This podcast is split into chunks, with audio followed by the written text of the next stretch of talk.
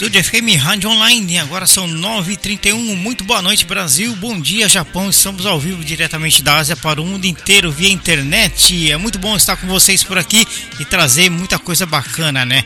Hoje tem Dude Polones ao vivo de Belo Horizonte para Estúdio FM aqui no Japão. Muito legal, vamos bater papo, falar de música e muita coisa após a nossa vinheta. Estúdio FM Rádio Online, programa Backstage programa Backstage. Saiba tudo sobre os bastidores de um show. Tudo o que acontece atrás dos palcos e na produção. O sonho que caía na real, ter acesso a uma gravadora, ter acesso às rádios. Você não soube me amar.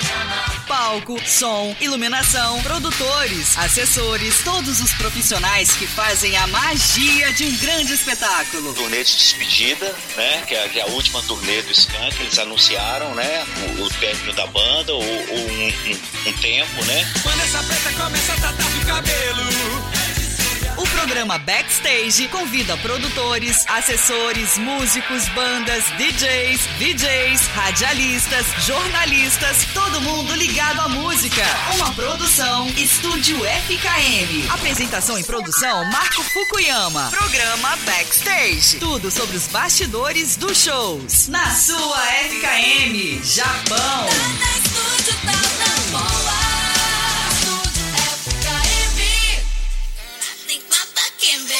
É isso aí, hoje backstage especial muito bacana, trazendo Duda, Polones, é ele que é um cara envolvido com a arte no Brasil, a, a, arte em BH, em Belo Horizonte, Minas Gerais, né? E envolvido com a cultura brasileira. É muito bom trazer pessoas que são relacionadas diretamente com a arte brasileira e principalmente com a música. Hoje, Dude Polones aqui vai bater um papo com a gente muito bacana. Oi, Dudes, muito boa noite aí. Como que está no Brasil, BH? Boa noite, Marco. Tudo jóia aí? Tudo, tudo ótimo aqui. Tá um calorão do verão brasileiro. Imagino que vocês estão sentindo já o contrário aí, né? Mas tá, tá com muita chuva aqui, então tá um misto assim, fica um friozinho, fica quente, essa, essa mistureba. É verdade, Dudi. Eu tenho visto aí muita chuva por aí. Aqui, agora há pouco, a gente estava com 4 graus, né? Agora que aumentou um pouquinho, estamos com 9 graus. Nossa! Tá, tá bem gelado, bem frio, né? a gente tem que se agasalhar bem, né?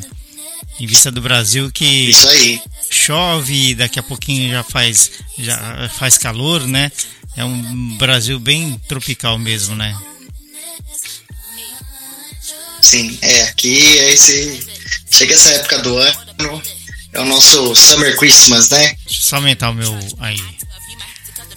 Primeiramente, Dudy, eu quero agradecer demais a sua participação aqui no programa Backstage. É uma honra te receber por aqui, né? E para nós é sempre uma honra trazer convidados através da nossa transmissão online para falar da nossa música, para falar da nossa cultura, porque é muito interessante, né? E levar isso aí para o mundo é, via internet. Muito obrigado pela sua participação, viu? É muito importante para gente. E você, é. você imaginou que um dia ia trabalhar com a, com a banda Patafu, a, a qual você era tão fã assim? Você imaginou isso? Nossa, era um, um grande sonho, assim, eu não imaginava, assim, não, eu não podia nem sonhar que eu trabalharia com redes sociais, porque não existia isso, né, quando, uhum. quando eu era adolescente. O que eu queria muito, assim, a coisa que eu acho que era um grande sonho, era fazer uma capa de um disco do, do Pato Fu, né? É, e aí comecei a trabalhar com as redes do, da banda, com as redes da Fernanda, e aí quando eles lançaram o Música de Brinquedo 2 ao vivo, é, eu fui convidado para fazer a capa desse DVD. Legal. E, e, aí foi a realização de um sonho que eu já tinha, assim, claro que ter trabalhado com eles já, né, já era uma coisa muito absurda, assim, mas fazer a capa do disco, pensando que eu tinha sonhado isso tanto, foi muito legal. Eu não, ah, não tinha certeza que um dia eu ia trabalhar com minha banda preferida. É uma coisa muito, muito fora do normal, assim, né? É, é, algo muito legal. Eu brinco com eles e falo, ah, vocês são meu, meu Beatle preferido é a Fernanda Takai, assim, é, é, um, é um grande querido, assim, é uma pessoa que eu gosto muito, que eu admiro e hoje a gente é próximo, trabalha junto, é amigo, assim, então é, é uma situação muito diferente que eu acho muito, muito legal, assim. E ela me contou na, na, na, entrevista dela que quando ela começou, parece que ela, ela levou uma fita cassete por John. Eu acho que ele tinha uma loja de instrumentos, né? Aí em BH, e mais ou menos por aí que começou a história do Patofu, né? É, na Guitar Shop, era uma loja dele. O Ricardo Coctus, que é o baixista, trabalhava na loja e ela era cliente. É e mesmo. aí eles se encontraram, os três ali, o trio cada um com uma personalidade muito diferente, eles se encontraram e fizeram. Começou o Patupu ali. Que bacana, né? É legal saber as histórias das bandas, né? É por isso que, que eu tô sempre criando esses programas para tra trazer os convidados, não só as bandas, os vocalistas, né? Mas também a partir de agora no programa Backstage, os produtores, assessores, todo mundo envolvido no backstage, pessoal que trabalha por trás para falar de toda, todas essas coisas que é interessante, né? Para quem gosta desse mundo, é muito bacana de, de saber essas informações, né? Muito legal. E agora, como funciona o seu trabalho no backstage de um show, é, por exemplo, da Fernanda ou de outro artista? A preparação, a logística e tudo mais. Como que funciona o seu trabalho? É, o meu trabalho principal, ele é mais cuidando das redes sociais, então eu acabo fazendo uhum. é, a maior parte desse trabalho de casa, assim, do computador. É, assessoria de imprensa também, marcando as entrevistas e tal, criando os conteúdos para as redes sociais. Mas no show em si, aí eu sou fotógrafo, assim, né? Aí é, é, um, é uma outra função. É, é, Faço live às vezes também pelo celular, mas faço bastante foto com a, com a câmera mesmo. É, como tem essa história de eu ser muito fã, nos primeiros anos, assim, era um nervosismo, assim, que eu, eu ficava mais nervoso que a banda. que é tão especial pra mim, né? Então, ficava muito nervoso, assim, falando, nossa, a banda tá um pouquinho nervosa, só aquele friozinho de antes de entrar no palco. Uhum. Mas eu tava, eu ficava sempre muito nervoso. Mas com o tempo a gente vai pegando jeito, assim. Mas. Ah, tem, tem algumas histórias por exemplo, assim, de específicas de, de alguns shows que acabam acontecendo. O Patufu vai ter agora no sábado uma live que foi gravado, um, um, show com a Orquestra Ouro Preto, que foi gravado no Inhotim. Uhum. É, aqui, que é um museu lindo aqui, pertinho de BH. E aí, nessa live, como estava sendo filmado, e eu tava tirando foto, a Fernanda virou para mim e falou assim: Ó, oh, Dude, você tá tirando foto aí, se o meu, meu brilho do, do labial, se o blush ficar muito fraco, você me avisa no meio do show que a gente dá um retoque. e aí eu fiquei encarregado né, dessa missão, assim, de, de conferir a maquiagem. Como eu tô ali com a lente bem de pertinho dela, dava pra eu ver. Aí eu fui lá no meio do show e falei, ó, oh, Fernanda, vamos dar uma. Um, um, uma recarregada aí no make. E aí rolou, mas assim, muito engraçado, não sou maquiador, nada, né? Mas a gente acaba jogando ali na posição que, que convém, porque todo mundo joga junto, então acontece essas situações diferentes. Assim. Mais um privilégio para você, né, Dudi? Um, um grande privilégio para você, né? Poder acompanhar. Sim, muito, assim. é, é, é um super privilégio. Eu tenho, eu tenho uma relação bem legal com os fãs, assim, do Pato Tem, eles me chamam sempre no WhatsApp. Aí tem uma fã, que é a Ana, que, é, que ela é do fã-clube mais antigo, assim, do Pato Fu, Fã Clube. É, e aí quando ela vai me pedir alguma coisa assim para tirar uma foto ou para entrar no backstage de um show, ela, ela faz esse apelo, ela fala, Dude, você é muito fã da banda, então você tem que entender a gente, você tem que conseguir essa foto, esse backstage. É, é, é, aí e eu tenho que concordar, porque eu atendo esses apelos mesmo, porque é, eu entendo como que é esse sentimento assim de fã, então Legal. então eu acabo fazendo o possível para promover esses encontros aí. Bacana. E Aí você é, acaba acompanhando é, apresentações em TV também ou não? Ou é só. É... Sim, em TV eu comecei a primeira semana assim que eu acompanhei a Fernanda foi uma semana de TV e de rádio. É, nunca tinha trabalhado com isso, né? Com, com comunicação, com esse meio. Então foi uma semana muito marcante assim para mim de é, em várias rádios de São Paulo. A Fernanda estava divulgando um, um, disco que ela estava lançando. É, e aí fui para vários programas de rádio, fui no programa do Rony Fon também, na, na televisão, Legal. e aí conheci os estúdios, assim. É, é, fiquei muito encantado. Tinha que fingir que tava. Tinha que fingir costume, né? Como dizem. Uhum. é, aí eu fingi que era tudo normal pra mim, assim. É, mas foi acompanhando. Conheci muitos, muitos programas e muitos, muitos cantores também, assim, muitos artistas importantes da música. Eu lembro nessa primeira semana que eu acompanhei a Fernanda, teve uma festa de lançamento do Spotify aqui no Brasil. Uhum. O Spotify estava lançando a plataforma aqui. E aí teve um show do Gilberto Gil. E aí eu conheci ele assim muito de pertinho. Eu, não tirei nenhuma foto com ele, de tão, tão bobo que eu fiquei. Assim. Porque eu esperava que eu fosse conhecê-lo, assim. E aí ele, a gente estava num, numa área de backstage. Ele viu a Fernanda, assim, ele demonstrou um carinho tão grande por ela, assim, Fernanda foi, foi correndo dar um abraço nela. É, e aí eu fiquei tirando foto deles, assim, fiz bastante foto. E mas fiquei assim, nossa, não acredito que eu tô aqui no mesmo legal, ambiente né? que o Gilberto Gil. É, foi muito legal isso. O, o, Gil, o Gil, eu tive a oportunidade de conhecer pessoalmente em 1990.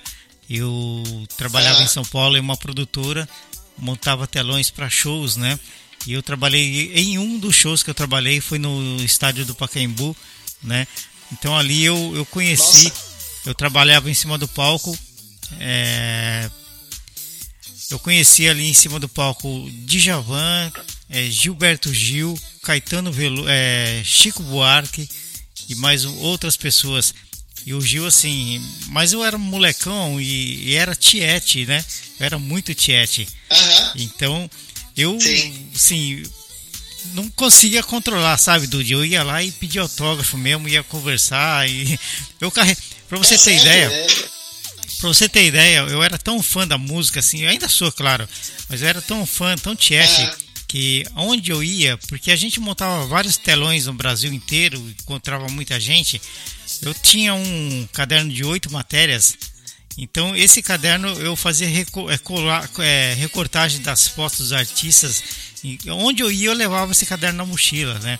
Então quando o artista estava na minha frente, eu pegava ali lá e pedia um autógrafo, né? Então assim ah, Esse... que legal. Então você deve ter um acervo aí bom de tem, fotos e autógrafos. Tenho. Esse, esse caderno ele tá, ele tá recheado de assinaturas. Então, onde eu ia, eu, eu carregava. É, Kid Vinil, é, Vandertafo, é, muita gente. Pessoal do, do Cacete Planeta, né? muita gente bacana. Então, assim. É, que legal! É, era tiete mesmo, né? É muito bacana essa, esse negócio dos shows, né? Você porque a gente tinha acesso né, a, atrás do palco, é, muitas vezes até usava o mesmo banheiro que o cara estava usando, que o artista estava usando, então, assim, estava bem próximo mesmo, né? E adorava isso, uhum. adorava mesmo, era muito bacana. Agora, Você dia... falou dessa pasta sua de, ah. de recortes. Ah. É, uma coleção que eu tenho até hoje, eu comecei essa coleção antes de trabalhar, antes de imaginar que eu trabalharia com backstage. Uhum. E eu, eu mantenho, eu alimento essa coleção até hoje, assim, com shows que eu vou e shows que eu trabalho, que é uma coleção de set list. É, então, quando eu vou no show, pego o repertório ali, tem alguns autografados, é, tenho do Patfu, tenho vários autografados, o que eu mais tenho é do Patfu, mesmo de antes de trabalhar com ah. eles, eu já tinha ido a mais de 10 shows. É, mas tenho de outros artistas, assim, de Elza Soares, eu tenho um setlist autografado. E aí no meio dessa pasta, assim, eu mostro para meus amigos que no meio do setlist dos artistas famosos tem um setlist das bandas dos meus amigos de adolescência, assim. Então tá todo mundo reunido ali. De, de fã, de colega de trabalho, de adolescente. Eu, eu gosto bastante dessa coleção minha. Que legal. Eu, na década de 90, é, eu ia muito na Transamérica em São Paulo, né? Teve uma vez que eu, eu fui levar uns documentos lá na Transamérica e deixei a pasta lá e saí. Quando eu estava na calçada da Transamérica indo embora, o Ricardo Henrique, que era o diretor da rádio na época, ele era o diretor da rádio uhum. e também ele era o vocalista da banda Civil. Tinha teve uma banda que chamava Civil, Civil, né? E assim, uhum. eu tava na rua indo embora, o cara correu atrás de mim com uma sacola, era sacola de prêmios da Transamérica. Tinha boné, tinha camiseta, tinha passa, tinha bottom, né? Então, assim, tinha muita coisa. Eu, adesivo, eu andava em São Paulo com camisetas assim, Transamérica, Jovem Pan, 89, não sei o que, cheio de adesivo, né? Que a gente ganhava da, das rádios, ganhava das gravadoras que a gente ia. E eu, esse foi um fato muito bacana, que o cara ele saiu na rua correndo atrás de mim para me entregar essa sacola de prêmio, né? Foi um negócio muito interessante, sim. Que legal! Ele sabia o tanto que você gostava, assim, que massa. É, esse, esse cara, pelo, pelo que eu vi uns tempos atrás, parece que ele está morando na Alemanha hoje, se eu não me engano. E, pô, uhum. e a uhum. banda dele foi muito bacana. Você chegou a conhecer, chamou é, Civil a banda. Não, olha, não conheço essa banda, assim. É... Ela é bem anos 80 ou ela é mais 90? 90. Depois você 90. Não, procura não no. Banda Civil. Procura, procura no YouTube, Banda Civil. É muito legal essa, ah, essa banda. Vou ouvir então. Ela era do, do Ricardo Henrique, que foi um dos diretores da Transamérica. Depois ele foi para Jovem Pan e, e tudo mais. Que bacana, viu? Uhum. E você desenvolve trabalhos também, né, com o Roberto Menescal, grande Roberto Menescal, que já tivemos a oportunidade de entrevistar também. Larissa Horta. Ah, Larissa Horta é da família do Tony Horta, é isso? É, e a Larissa Horta eu conheci, ela é baixista da Fernanda Takai. Ela toca na, no show solo da Fernanda. Aham. Ela toca, mas aí ela tem um, um trabalho solo. É, ela lançou um EP muito legal, tocando só contrabaixo. Todos os instrumentos. Ela fez versões de músicas famosas. Mas no lugar da guitarra ela colocou contrabaixo, no, no lugar do violão ela colocou contrabaixo. Ela colocou várias linhas de contrabaixo, assim. É, é, é uma artista muito bacana daqui de BH. Bacana. Toninho Horta passou por aqui, acho que uns dois anos também fizemos uma entrevista muito bacana com ele. E ele foi um cara que já teve aqui no Japão 30 vezes, né? Já fez viagens. 30? 30 vezes. Nossa, eu, eu achei que. Bom, eu não sei quantas vezes exatamente o Roberto Menescal tem. Mas ele também tem muitas, é. né? Será? Por aí também. É por aí, né? É, é. É, é. Muitas vezes. E o Menescal, eu brinco, assim, como, como eu sou muito fã da Fernanda, eu falo, olha, Fernanda, você é a artista que eu achava mais legal de todas que eu já conheci no backstage, porque você é muito simpática, você atende todo mundo, é, tá sempre contando as histórias e tal, mas é, nesse, nesse mundo de backstage, assim, tem, uma pessoa que tirou seu, seu lugar número um, assim, de, de pessoa mais legal, mais simpática, que é o Roberto Menescal, porque ele é tão legal e eu não conhecia tanto o trabalho dele assim, tão a fundo. Uhum. Tive a oportunidade de conhecer trabalhando, né? Ele gravou o Tom do Takai com a Fernanda. E nossa, eu falo que ele é assim, uma das figuras mais simpáticas que eu já conheci. Ele senta ali e fica contando todas as histórias das músicas, do surgimento da bossa nova, né? É sempre uma delícia encontrar com ele assim e conversar. Aí a Fernanda fala que tudo bem, que ela não tem ciúmes, porque o, o, Roberto Menescal realmente ele é muito legal, então tá tudo certo. Que bacana, né? Muito legal você ter contato com esses artistas. E também, além deles, tem o Richard Neves, né? O grande Richard, que também passou por aqui né? no programa Estúdio ao Vivo. Danilo Jovem e Power Trip, entre outros artistas. A internet é a principal ferramenta né? de um né, desses trabalhos, né? é, social média uhum. que você faz, né? Normalmente são uhum. feitas reuniões online para negócios, todos os detalhes para um evento. Como que funciona? É, é, você falou já que trabalha de casa através da internet. São diversas uhum. reuniões, né, com, com esse pessoal para é, resolver tudo. Depende, depende muito do, do artista, né? Assim, o Power Trip, que é esse último que você citou aí, é, quando eu trabalhei com eles, eles estavam participando do Superstar, que é um programa da Globo. É, era um, uhum. uma competição de bandas. É, é, então a gente se reunia muito, porque era muito importante ter os votos ali para a competição, né? Então era, era um trabalho muito, muito intenso. Alguns outros trabalhos a gente faz reunião semanal, assim, mas muitos, o, o próprio Patfu, que é com quem eu trabalho há mais tempo, como eles fazem muito show e fazem, fazem muitos shows aqui em Belo Horizonte, né? É, muitas reuniões acabam acontecendo ali no camarim. Eu vou ao show e aí eu já levo ali uma, uma listinha de coisas que eu preciso resolver com eles, conversar com eles, e aí a gente fica no, no, no, backstage e acaba acontecendo a reunião de um jeito um pouco mais descontraído, mas essas reuniões mais formais, agendadas tal, acontece muito quando tem lançamento de, de disco, né? Lançamento de música. E aí a gente faz é, reunião online com a pauta, assim, bem, bem informal, bem sério, assim, para determinar datas e tal. Aí, aí tem esse tipo de reunião aí. Bacana.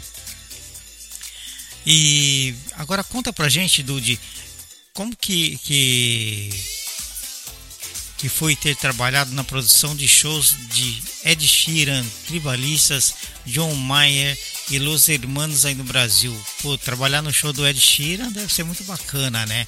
É, durante a produção, houve algum imprevisto no backstage a ponto de atrasar uma apresentação, alguma coisa assim?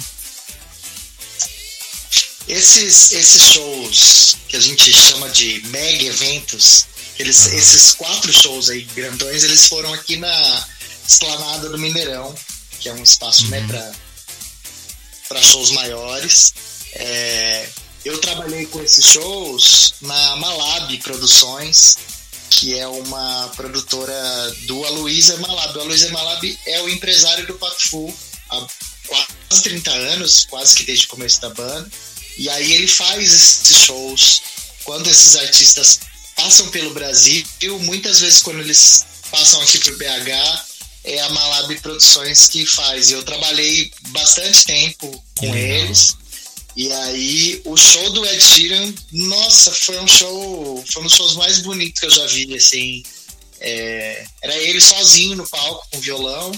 Uhum. E ele gravava um trecho na hora, uma batida com violão, e aquele, aquela gravação ficava repetindo, ficava um loop. Um loop. Aí ele tocava, é, ele ficava tocando por cima daquilo é, foi muito, muito legal e o, o, o, cenário do show tinha muitos painéis de LED, assim, não só atrás, mas em cima. É um negócio muito megalomaníaco, assim. É, foi muito, muito bonito. O que aconteceu nesse show, é, como tem fãs adolescentes, assim, muito muito apaixonados, né? E aí dormindo na porta do, do estádio para poder conseguir um lugar bom lá na frente. É, foi de ver na entrada do show, assim, as pessoas passando mal, é, porque estavam há muito tempo ali no sol e tal, e aí eu, né, social media, comunicação, assim, mas tava ali na hora vendo esse pessoal passando mal, já fui buscar água, falei com né, o, o, que eu tava vendo que tava acontecendo ali, a gente dá um, uma força. Mas eu lembro que uma situação é, que foi engraçada, assim, de, de, de imprevisto, na Malab Produções também, fazia uns festivais de música eletrônica. É, e aí no meio desse festival tinha uma bola inflável, algumas bolas com marca do patrocinador, que era a hora da, da, da ativação do patrocinador, assim, né? Então as bolas ficavam no meio da plateia, e o pessoal tirando foto, fazendo vídeo. E aí uma dessas bolas ela caiu numa fonte que tem ali no Mineirão. É uma fonte grande, assim. E aí eu falei, poxa, não posso. Esse é o momento mais importante para o patrocinador. Essa bola não pode ficar aqui no meio da fonte né? durante o festival. Saí todo molhado, assim, mas deu tudo, fui meio escorregando. Foi uma cena muito ridícula, assim, ainda bem que ninguém filmou eu indo pegar a bola, mas, mas depois a ativação do patrocinador deu tudo certo, porque devolvi a bola ali pra, pra multidão. Deixou a, a, a peteca cair, né? Não, é, quando a gente está trabalhando nesse né, no show, tem que todo mundo jogar junto, assim. Aconteceu alguma coisa, se você viu, você vai lá resolver, assim, não pode esperar não, porque o show é muito rápido, né? Acontece tudo uhum. muito rápido. Você ficar esperando muito, não vai passar aquele momento ali. Que bacana. Estúdio FM Rádio Online, hoje Dude Polones aqui, direto de Belo Horizonte para Estúdio FM aqui em Osaka, no Japão, né? Batendo papo aí do trabalho dele de social média, é, trabalha com Patofu, Roberto Menescal, muitos artistas, né? E na área cultural em geral, em Belo Horizonte, Minas Gerais, e estamos ao vivo diretamente via internet toda quarta-feira, ou seja, toda terça-feira para vocês no Brasil temos o programa Backstage aqui na Estúdio FM. Cada programa um convidado especial para você curtir aí e saber dos trabalhos que eles realizam lá no Brasil. Backstage. É, além de cuidar, né, da carreira de Fernanda, você também registra, você já falou, em fotos, tendo as mesmas publicações em vários jornais. Fala um pouco é, mais sobre isso, Dude, é, esse seu outro lado profissional e qual equipamento de fotografia você usa atualmente para registrar esses eventos? É, eu usei durante muito tempo. Quando eu comecei a trabalhar com redes sociais, eu morava, eu estava fazendo intercâmbio no Canadá. É, e aí e eu ia terminar o intercâmbio, eu já estava trabalhando de lá, né, com, com as redes. Mas eu falei, poxa, quando eu voltar, se eu não tiver uma boa desculpa para poder estar junto do, no backstage, eu vou fazer tudo de casa, né? Tudo online. Eu já tava fazendo do Canadá, imagina, né? Não, não ia ter. Aí essa, essa boa desculpa foi a fotografia, né? Mas é, ah. é, eu já gostava muito de fotografar, mas fazia isso, né? Com, com celular, ali, com umas máquinas mais básicas. E aí, quando eu tava morando lá, eu comprei a minha primeira câmera fotográfica, foi uma Canon T3i é, e eu lembro que eu falei com os amigos lá que eu precisava comprar uma câmera fotográfica e um amigo me contou que estava tendo uma promoção numa farmácia. E aí, aqui, não sei como é que é aí no Japão, né? Mas aqui no Brasil não é comum farmácia ter esse tipo de coisa, mas lá no Canadá era. E aí eu comprei um, uma, uma máquina fotográfica numa, numa farmácia. Foi essa T3i. Depois eu fui comprando outras lentes.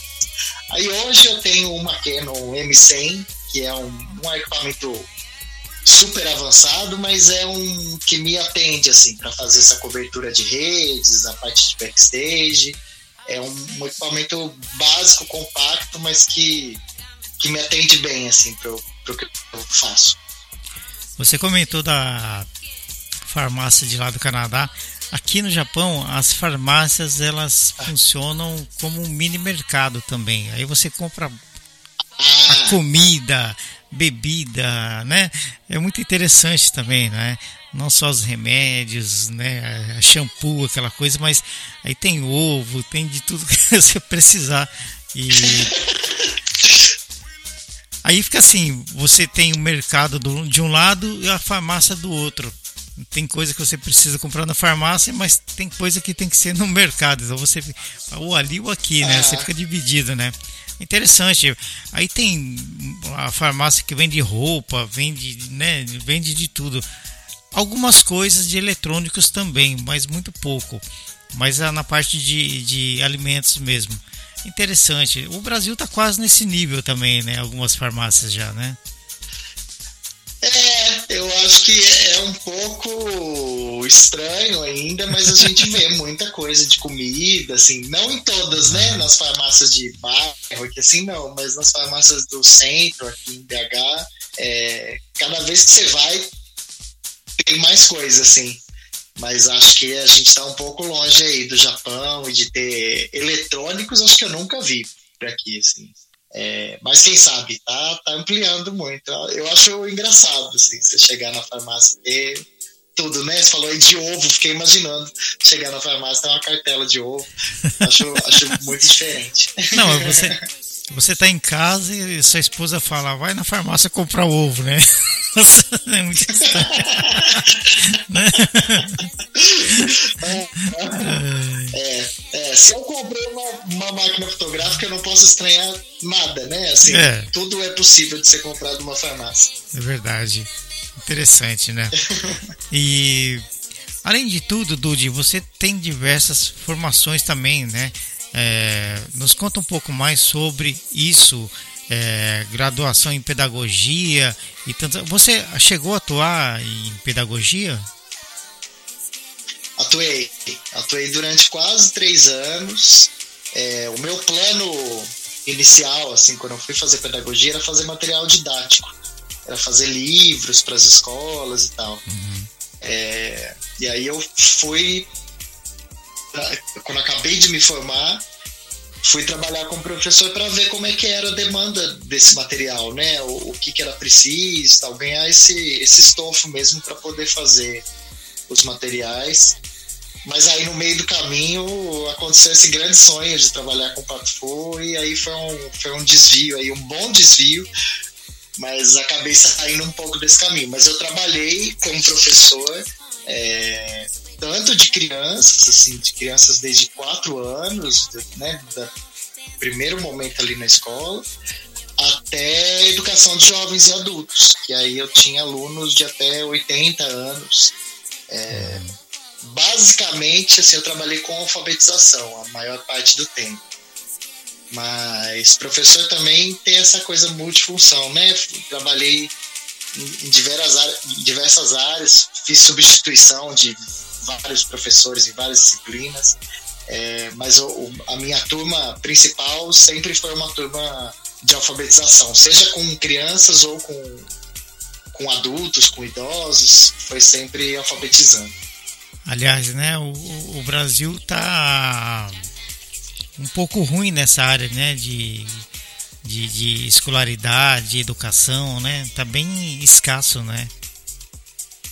É, a gente sempre, assim, desde o início da faculdade de pedagogia até hoje, né, que eu nem atuo mais, a gente sempre ouve, assim, e acho que é uma coisa muito certa mesmo, que no Japão o professor é valorizado como ele deveria ser valorizado no mundo todo, né? A gente não tem essa, essa valorização aqui, e aí isso reflete em muita coisa, né? Então, quando a gente vê aí os professores sendo super respeitados, reverenciados, fala, poxa, faz muita diferença, além de ser muito bonito, né? Assim, professor realmente. Hoje eu, eu, não atuo mais assim como professor, mas tenho uma admiração muito grande. Acho que é um trabalho fundamental para tudo, né?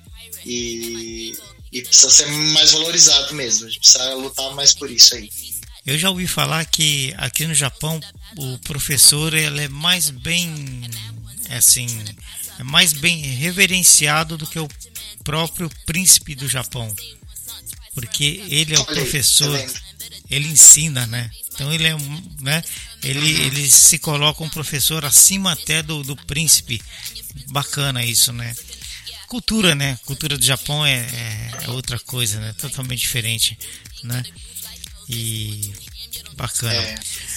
Agora, é, como que você vê o cenário musical para 2023? Já falando no cenário nacional. Olha, nossa, eu vi hoje, a gente está né, nessa conexão Brasil-Japão.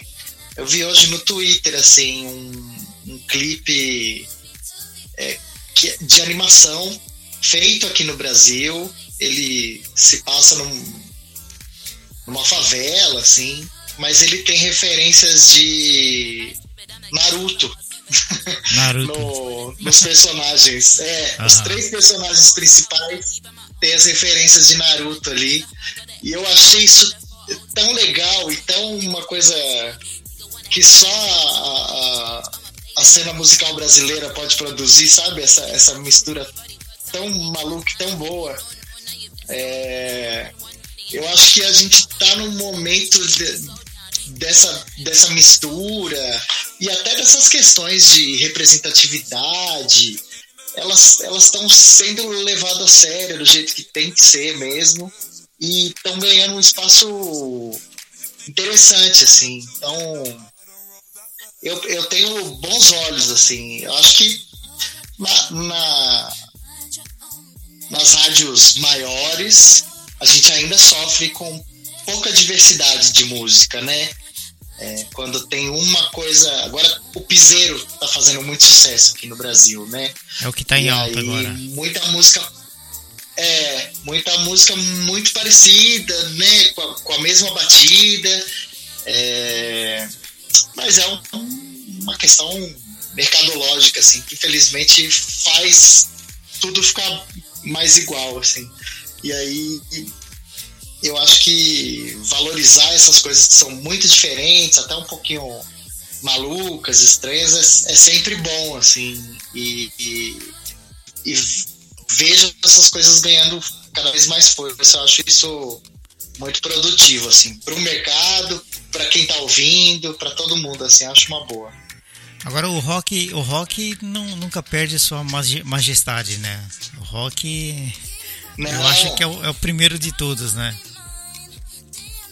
É, o rock tem essa coisa, né? Igual o samba, assim, todo mundo, muita gente falando que o samba ia morrer, ia acabar, e depois, né, o rock também, ah, vai terminar. não, tanta gente legal fazendo rock, assim, é, do, do mais leve, assim, até o mais pesadão, continua, as pessoas gostam, tem uma paixão pelo rock, tem uma coisa de estilo de vida, estilo de roupa, é, foi pro cinema. Eu acho que é, que é impossível assim, o rock morrer. É, é as pessoas gostam muito ainda, acho que não, não tem como acabar, não. Acho que vai, vai em frente mesmo.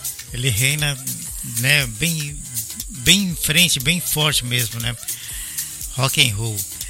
Agora, Dudi, no Rock in Rio 2022, é 2022 isso o grupo Coldplay levou o próprio chefe de cozinha para os shows, né?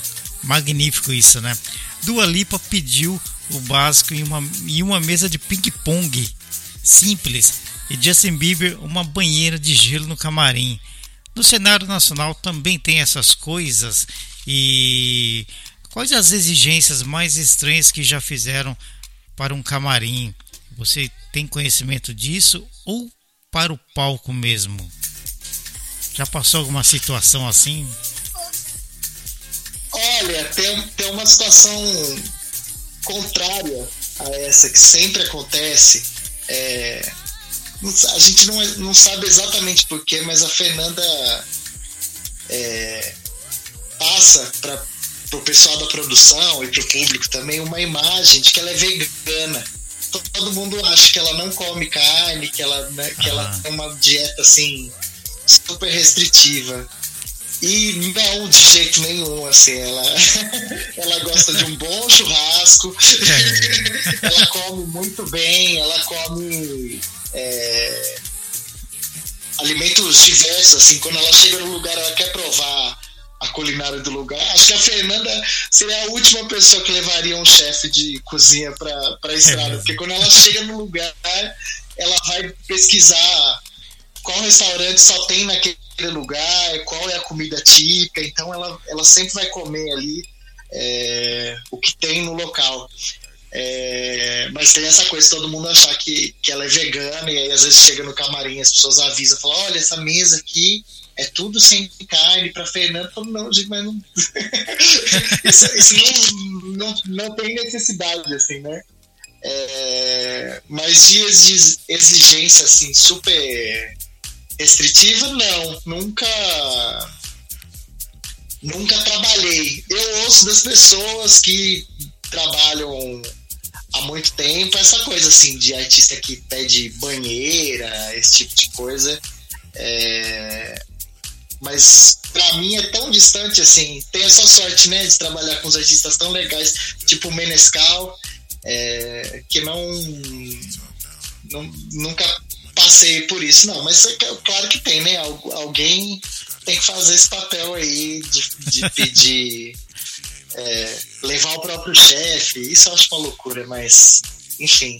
Mas eu nunca, nunca tive contato, não, assim. Só esse veganismo aí da Fernanda que todo mundo acha e, e ela não é. Teve um.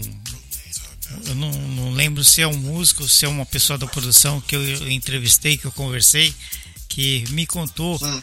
Ah, ele, ele era o chefe do, do pessoal do, do que estava cuidando do camarim do Fred Mercury quando o Fred Mercury foi pro hum. Brasil e, e assim ele me contou, né, que o Fred Mercury chamou ele e perguntou quantas pessoas tem trabalhando com você. Ele falou tantas pessoas. Aí ele falou: uhum. quando eu entrar, eu não quero ver ninguém olhando para mim. Aí ele foi Nossa. e comunicou. Não era para ninguém olhar para o Fred Mercury. O Fred Mercury passou no corredor, ninguém estava olhando para ele mas uma pessoa, uma mulher é. quis olhar para ele, né? Eu não posso é. deixar de ver, o cara vai passar aqui. Aí ele entrou no quarto. Quando foi mais tarde, ele mandou chamar esse chefe do, do, do pessoal no quarto.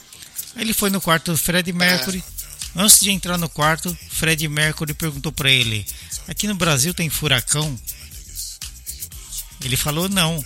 Aqui é um país tropical, aqui é um país tropical, de vez em quando faz frio, de vez em quando faz chove, chove, né, faz calor.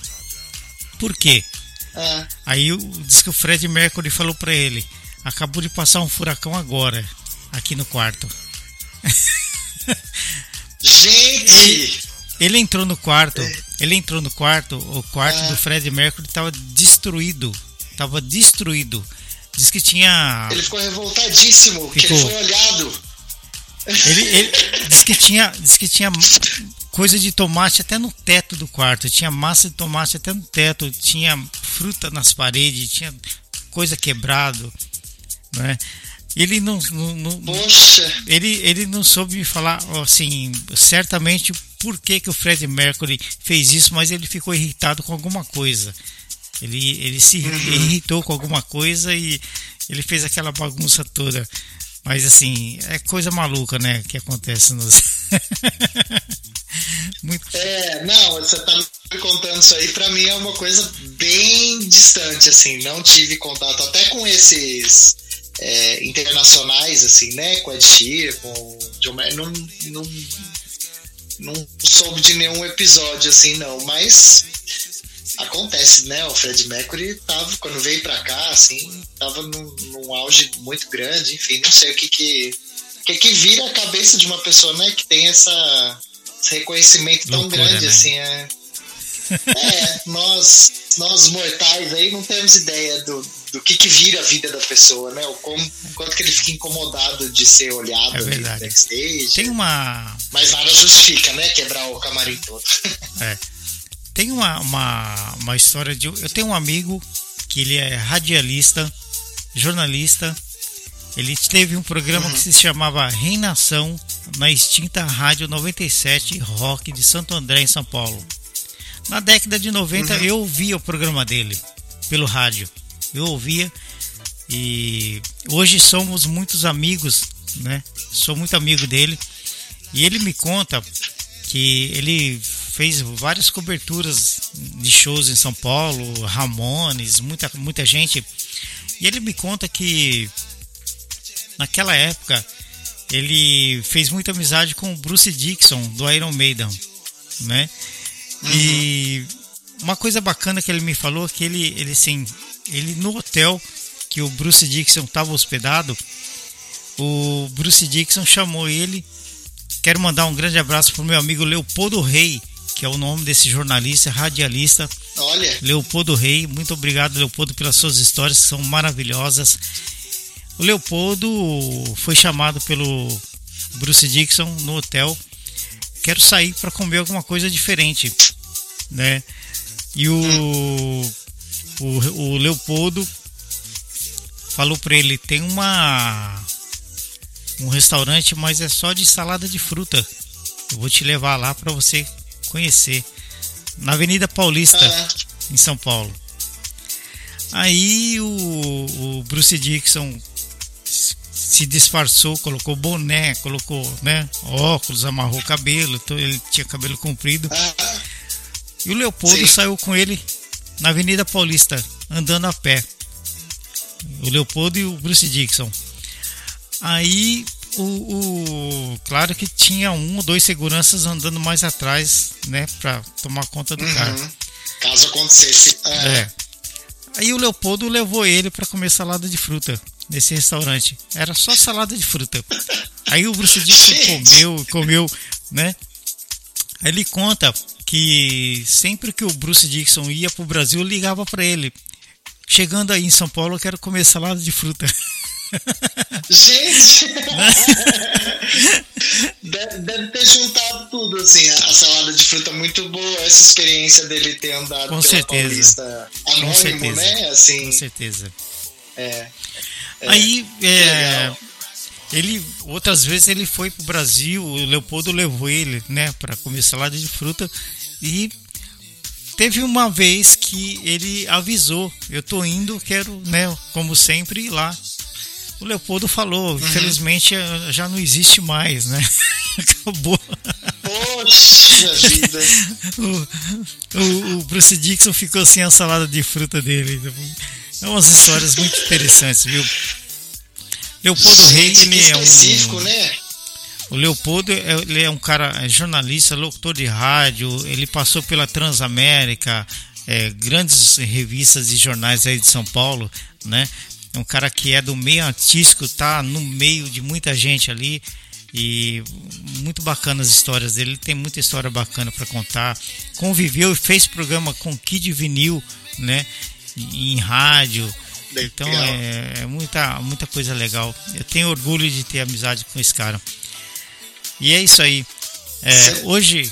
Você falou do, do agradecimento no palco aí, né? Do, do Leopoldo eu lembrei que eu conheci faz pouco tempo o Marcelo Lopes, que é um super fã do Pafu, e a banda agradeceu no palco, assim. E, e aí depois ele chorou assim na hora. E aí depois do show eu fiquei sabendo que ele foi a pessoa que comprou a primeira fita demo. É mesmo? Legal. É, então, tem uma história longa, assim, né? De, de, eles falaram que foi a primeira pessoa que não era da nossa família, que não era pai, mãe de, uhum. de pessoas da banda, que acreditou, assim. Então é muito, legal esse, esses encontros, esses reconhecimentos, eu acho muito bacana. Bacana. O, o meio artístico, né, tem muita, tem muita curiosidade, né, Dudy? Tem muita coisa bacana que eu gosto de saber as histórias, né? Eu já, já ouvi tanta coisa aqui que muita coisa já nem lembro mais, mas são tantas histórias. É, uma delas que o, o, próprio Leopoldo me contou. Você sabia que o, o Kid Vinil, antes de, de ser o que ele era, ele, ele fiz, fazia parte da, da música sertaneja, né? Ele era do sertanejo, né? Você sabia disso não? Não sabia que ele era sertanejo, não. Não, nunca soube disso. Ele. Que curioso. O, o Kid Vinil, antes de ser do rock, antes de ser um músico do rock mesmo, ele era divulgador da música sertaneja. E o que o Leopoldo me contou, porque o Leopoldo convivia com ele. O que ele me contou o Kid Vinil saía para divulgar os shows sertanejos no Brasil e durante os shows o Kid Vinil, um cara grandão e, sempre com uma jaqueta de couro com aquela o, uhum. o emblema aqui na, na, jaqueta dele, eu não lembro mais qual que era, mas assim, aquilo ali sempre chamava a atenção do, do pessoal, tirava a atenção do, do artista sertanejo e, e, e a atenção ia tudo pro Kid Vinil, né? Então foi ah. onde ele ele mudou o negócio dele, né? Então ele era ele, ele, era mais do sertanejo do que do rock antigamente, né? Uma curiosidade, né? Que loucura, não sabia dessa não. Vou, vou procurar o passado sertanejo do Kid Vinil aqui pra descobrir. ele foi divulgador, né? Ele, ele, não que ele foi músico, é. ele foi, acho que, divulgador da, da música sertaneja, né? Muito interessante esse fato aí. Sim. E tem muitas outras coisas. Eu, na década de 90, fui montar um telão numa danceteria interior de São Paulo e para mim era só uma danceteria que a gente ia pôr um telão ali, ia rolar as imagens no telão e tal. Na verdade, é, eu fui no camarim buscar água. Quando eu cheguei no camarim, quem que eu encontrei no camarim? Hum. O, o Vander Tafo da banda Rádio Táxi. Tava no camarim, sozinho Olha. ali. E eu, eu, assim, eu fiquei espantado, né? Pô, o Vander Tafo aqui, caramba, eu ouvia tanto falar nele, né? Ele estava ali para ah. lançar. A gente foi montar o telão para o lançamento de um disco dele, né? Aí eu fui cumprimentar ele. Ele estava ali fumando a maconha dele sossegado, né? Dentro do camarim. eu fui lá cumprimentar ele, né? É, acabei dando uma água para ele. E ele me deu, ele me presenteou aquele disco que ele estava lançando. Ele me presenteou o disco, autografou, né? Eu sei que assim, eu cheguei de madrugada na minha casa, todo feliz, acordei minha mãe falando que tinha ganhado aquele disco do artista, né? E, e, e na capa do LP, na capa do LP, ele estava usando aquela jaqueta de couro marrom, a mesma que ele estava no dia que eu conheci ele ali na, na danceteria, né? Eu falei, puta que legal, viu? Que bacana. Foi uma das coisas assim. Momento único, especialíssimo mesmo. Sim, foi uma das situações mais bacanas que eu vivi também na época que eu trabalhei em São Paulo, né? Montando telões e viajamos com várias pessoas também da música. E é uma coisa bacana, assim, né? O mundo, né, da música, do backstage. Imagino que você, né, já passa por várias situações aí nesse meio musical, né? Sim. Um, uma situação, quando eu falei de fotografia, esqueci de falar um detalhe, né? Que eu faço as fotos do, do Papo hoje. Quando eu fui fazer minha primeira foto com a Fernanda, assim, assisti a um show, aí fui lá pedir autógrafo. Aí eu tinha uma câmera digital, era o começo da fotografia digital.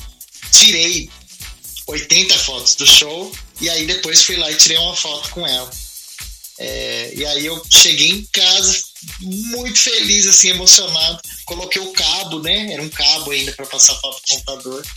Fui passar todas as fotos, deu um problema, assim, travou o, o computador na hora.